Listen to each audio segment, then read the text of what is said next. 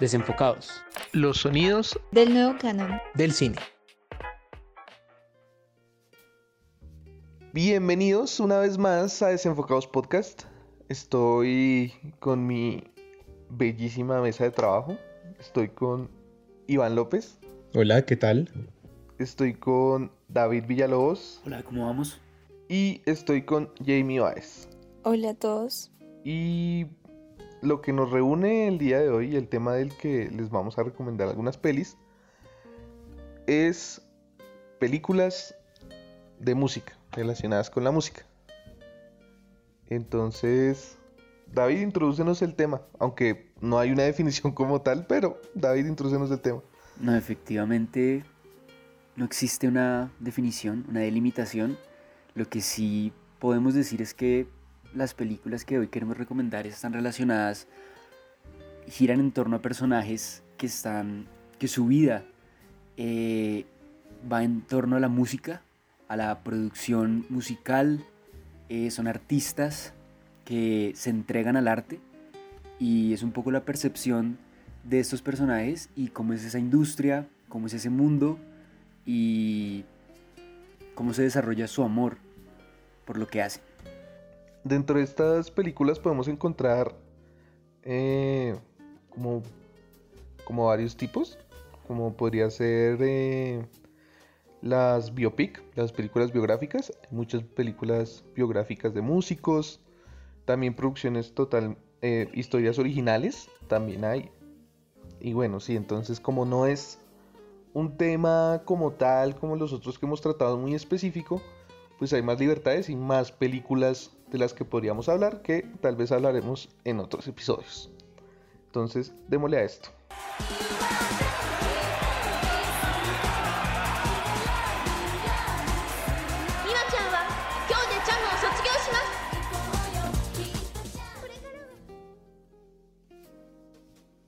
Bueno, la recomendada que yo les traigo es Perfect Blue del director Satoshi Kon. Es una película del 97 y habla básicamente de la transición de una idol, una cantante pop que quiere ser actriz. ¿Qué les pareció? A mí la película me encantó. Eh, pues aparte de que es de anime y le da ciertas libertades que no se pueden hacer en la vida real en cuestión como de la creación de, de ciertos escenarios. Y porque a mí me gusta mucho el anime. Eh, aparte de eso es porque es una muy buena historia.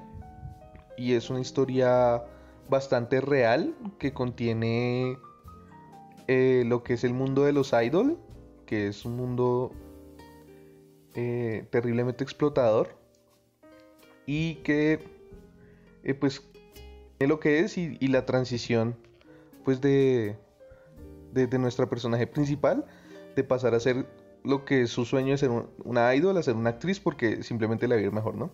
Y me gustó mucho la película en específico porque a través de los planos y de las transiciones podemos ver cómo va decayendo la salud mental de la, de la protagonista. Y eso me gusta bastante, de, de pasar a hacer unos planos directos en los que sabemos y es una transición eh, lógica de que estamos en un punto y vamos a otro ¿sí? En, el caso de, no sé, estamos en la casa de ella y ya pasamos al siguiente día al set de rodaje, empiezan a, ser más frenéticos conforme pasa la, la película, los, las transiciones, y nos vemos igual de desorientados que la, que la, que la, que la personaje principal. Y algo que no me gustó de la peli es cómo los antagonistas, que en este caso sería el, el fan es enfermo, y la otra vieja, que no quiero hacer spoiler, entonces solo se quedará como y la otra vieja, los deforman para volverlos monstruos.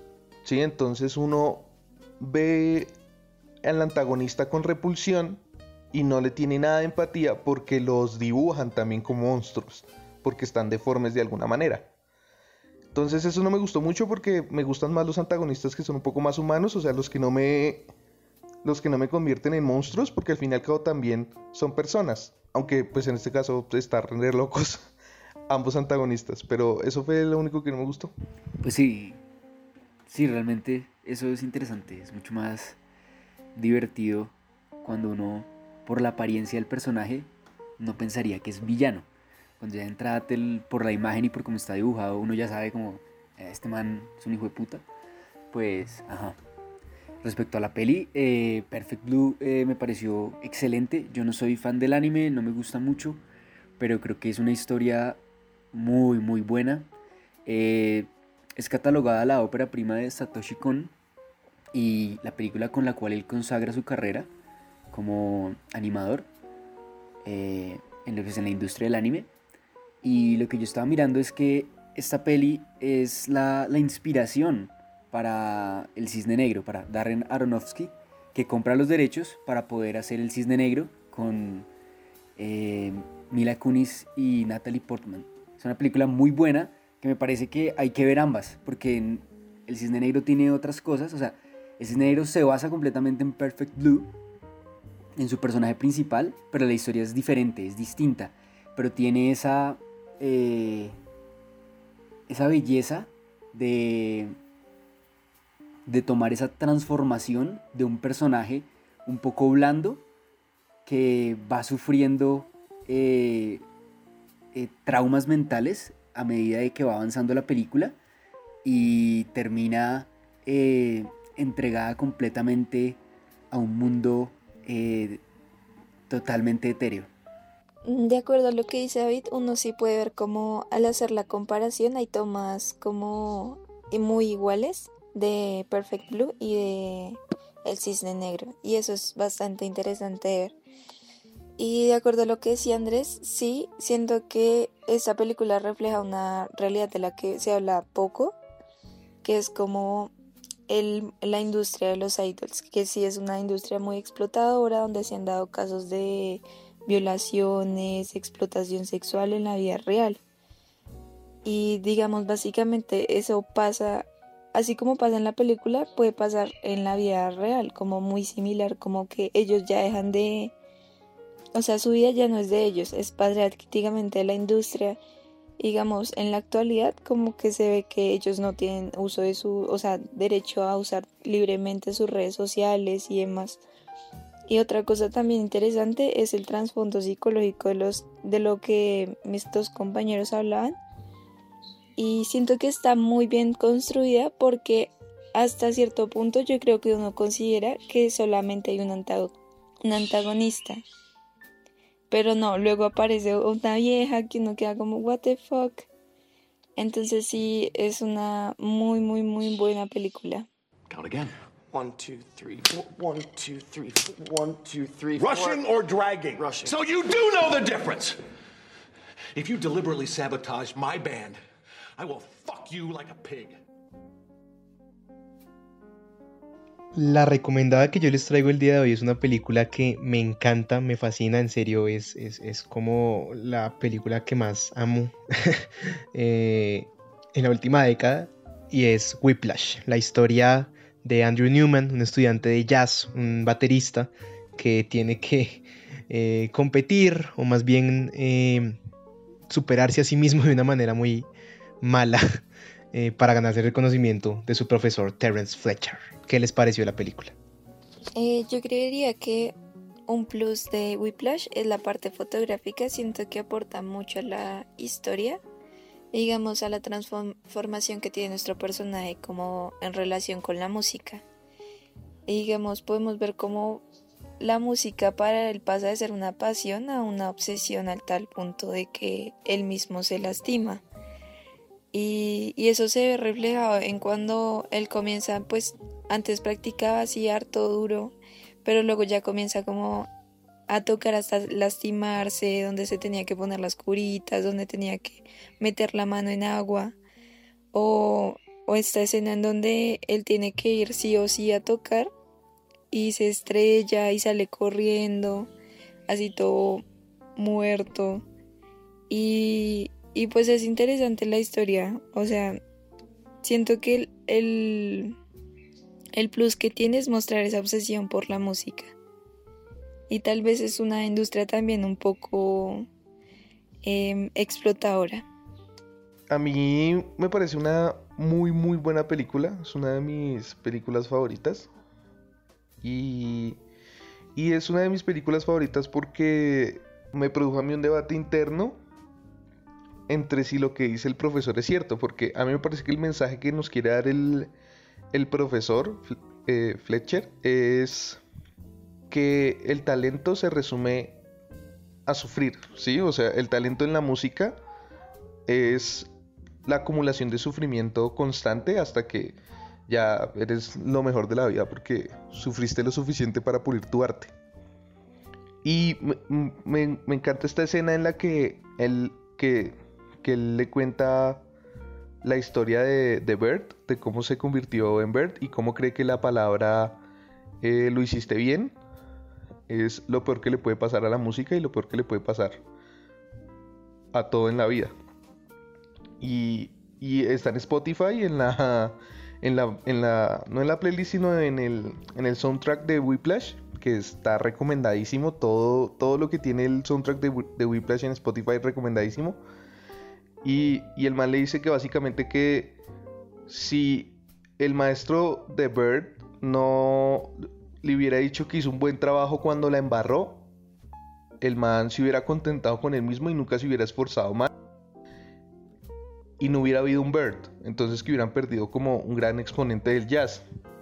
Pero entonces yo digo, ¿pero qué sentido tiene que utilices a tus estudiantes y los hagas sufrir hasta tal punto que quieran abandonar la música? Porque de todos modos no va a haber más Bird en ese sentido. Sí, o sea, yo entonces hay un límite dentro de cuánto sufrimiento puedes causar y hay un límite dentro de, de, de, a cómo vas a construir las nuevas estrellas. O sea, yo creo que Whiplash a mí personalmente me gusta demasiado, o sea, en serio es, es una película que me encanta.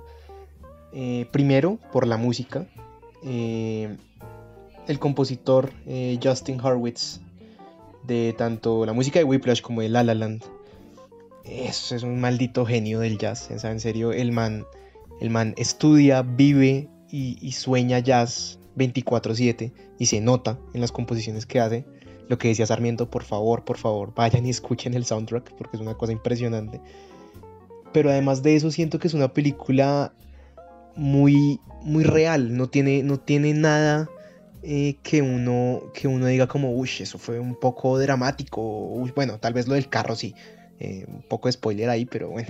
Pero más allá de eso, simplemente es, es, una película que muestra el esfuerzo de, un man por querer ser alguien en el mundo de la música. Eh, muestra la frustración de hasta cierto punto qué tanto me tengo que volver mierda yo para poder ser lo que quiero, para lograr ser lo que quiero. Y me parece que es, es una película que no solo se aplica a la música, al contexto de la música, sino que también se aplica a, al esfuerzo del, de una persona por, por querer ser algo en general. Es un peliculón, en serio. Do you write songs or anything? I don't sing my own songs. Why? I just don't feel comfortable. Why wouldn't you feel comfortable? Almost every single person has told me they like the way I sounded, but that they didn't like the way I look. I think you're beautiful. La recomendada que yo les traigo es A Star is Born o, Nace una estrella en español. Es dirigida y actuada por Bradley Cooper, en la que un cantante de country, Jackson, descubre a un nuevo talento de la música, Ali, y cómo estos crean una relación. Y al final, Ali empieza a tomar un camino distinto que el de Jackson, y esto afecta eh, su relación de, de forma dramática. ¿Qué les pareció la película? Una estrella, siento que es una película muy buena, siento que uno cuando la ve se siente como muy natural, o sea, es como esas películas que no son tediosas de ver, no son como las películas de David. Ah. y siento que Lady Gaga se hizo una muy buena actuación, al igual que Bradley Cooper, eh, porque siento que como que uno sí los ve como en un tipo de romance y siento que la historia está muy bien construida. Además la historia en general es interesante, como digamos esta vieja trabajaba en pubs o no sé, como en lugares donde trabajaban personas eh, drags y ella era cantante, luego él llega, comienzan a hablar, se enamoran, es una historia bastante interesante. Eh, esta, creo que esta película ya se había grabado en otra ocasión hace muchos años, obviamente con otros dos protagonistas diferentes y como que no tuvo tanto éxito. Yo creo que es principalmente por eh, la actuación, porque siento que esta actuación fue perfecta. A Star is Born es una peli, como decía Jamie, para comentar lo que dijiste, sí, es una adaptación de una peli de 1937, o sea, viejísima, y pues el, el, plot es diferente, o sea, es una adaptación, la historia centralmente es lo mismo, pero pues tiene detalles que son diferentes. El punto es que Bradley Cooper hace una interpretación muy bella, una caracterización muy a fondo, muy buena, me gustó bastante cómo él logra transmitir y él logra, logra mostrar y su, su, su, personaje evoluciona durante el filme.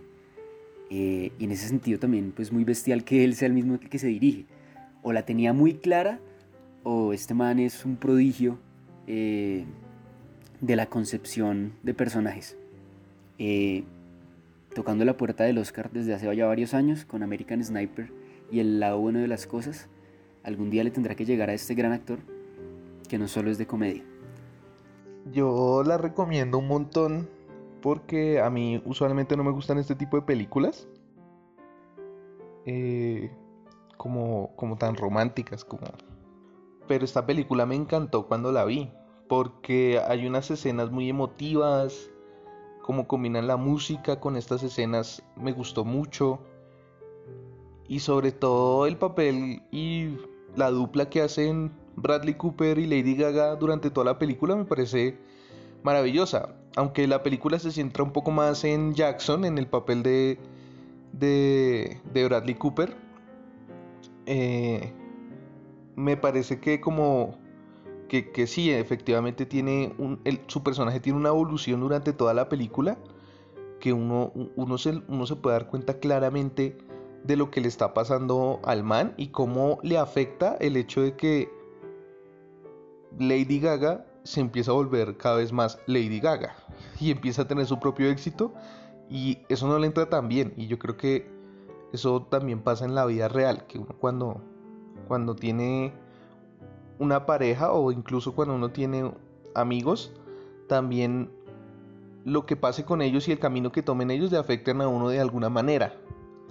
Obviamente en el caso cuando es una pareja eh, amorosa es, es, mucho más personal porque es el hecho de convivir y como le pasó a Jackson, a Bradley Cooper en la película. Y, no sé, todo me parece muy bonito y muy chévere y sobre todo me encantó el final. O sea, el final me parece brutalmente...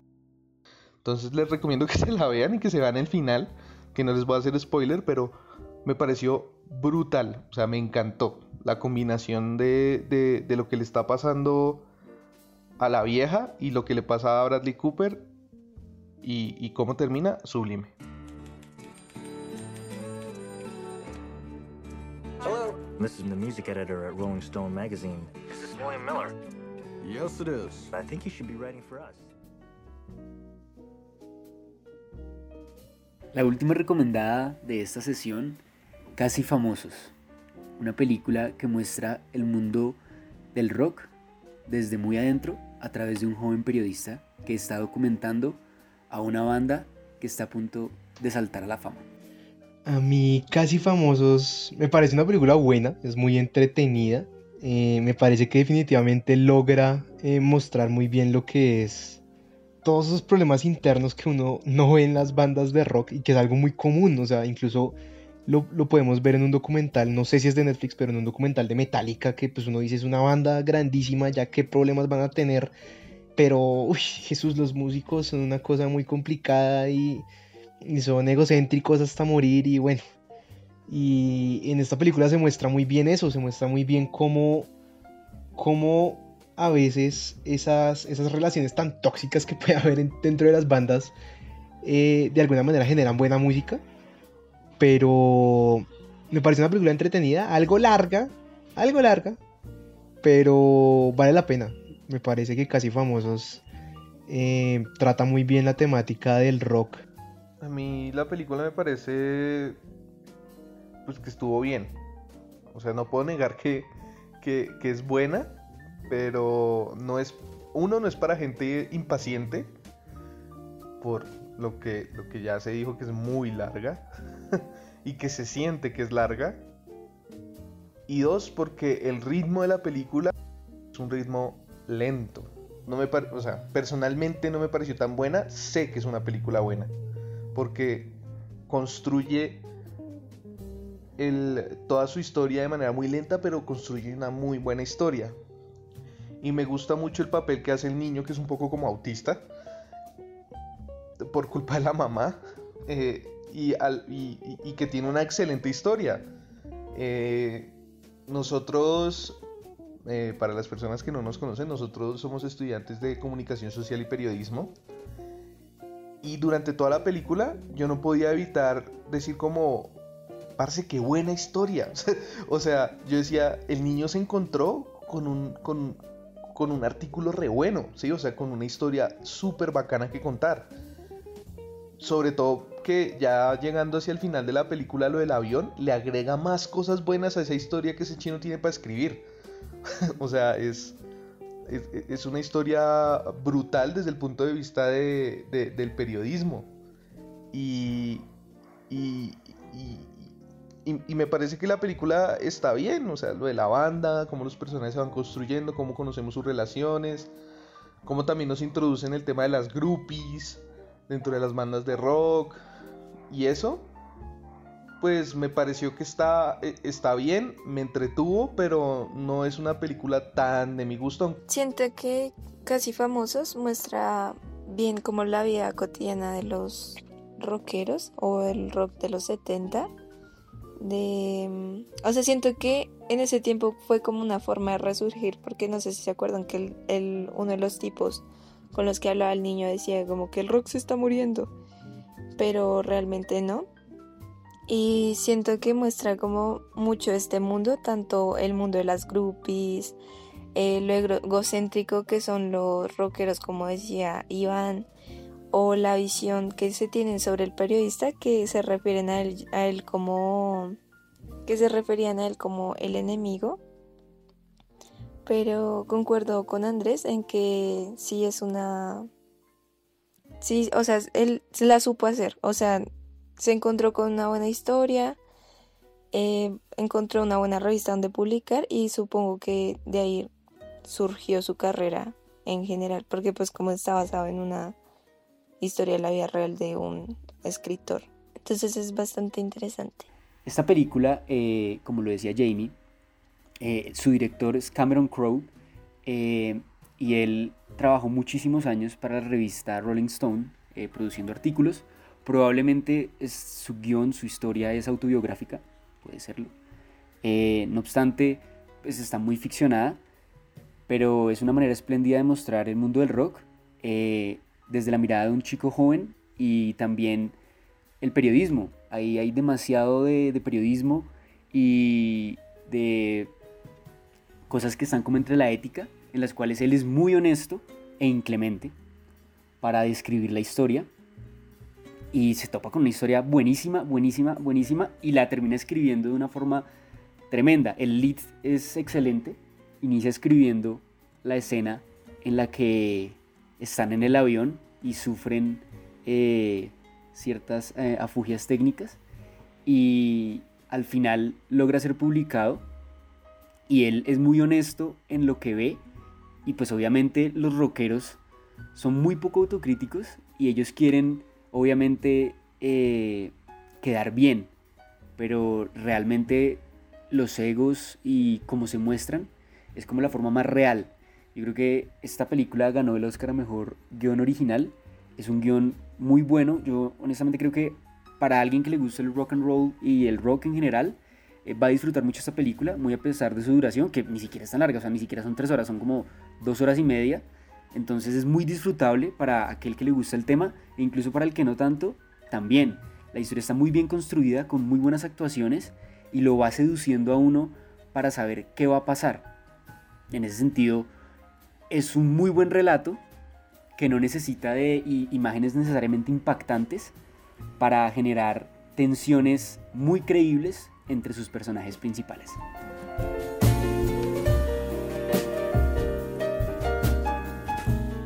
Hasta aquí nuestro podcast de hoy.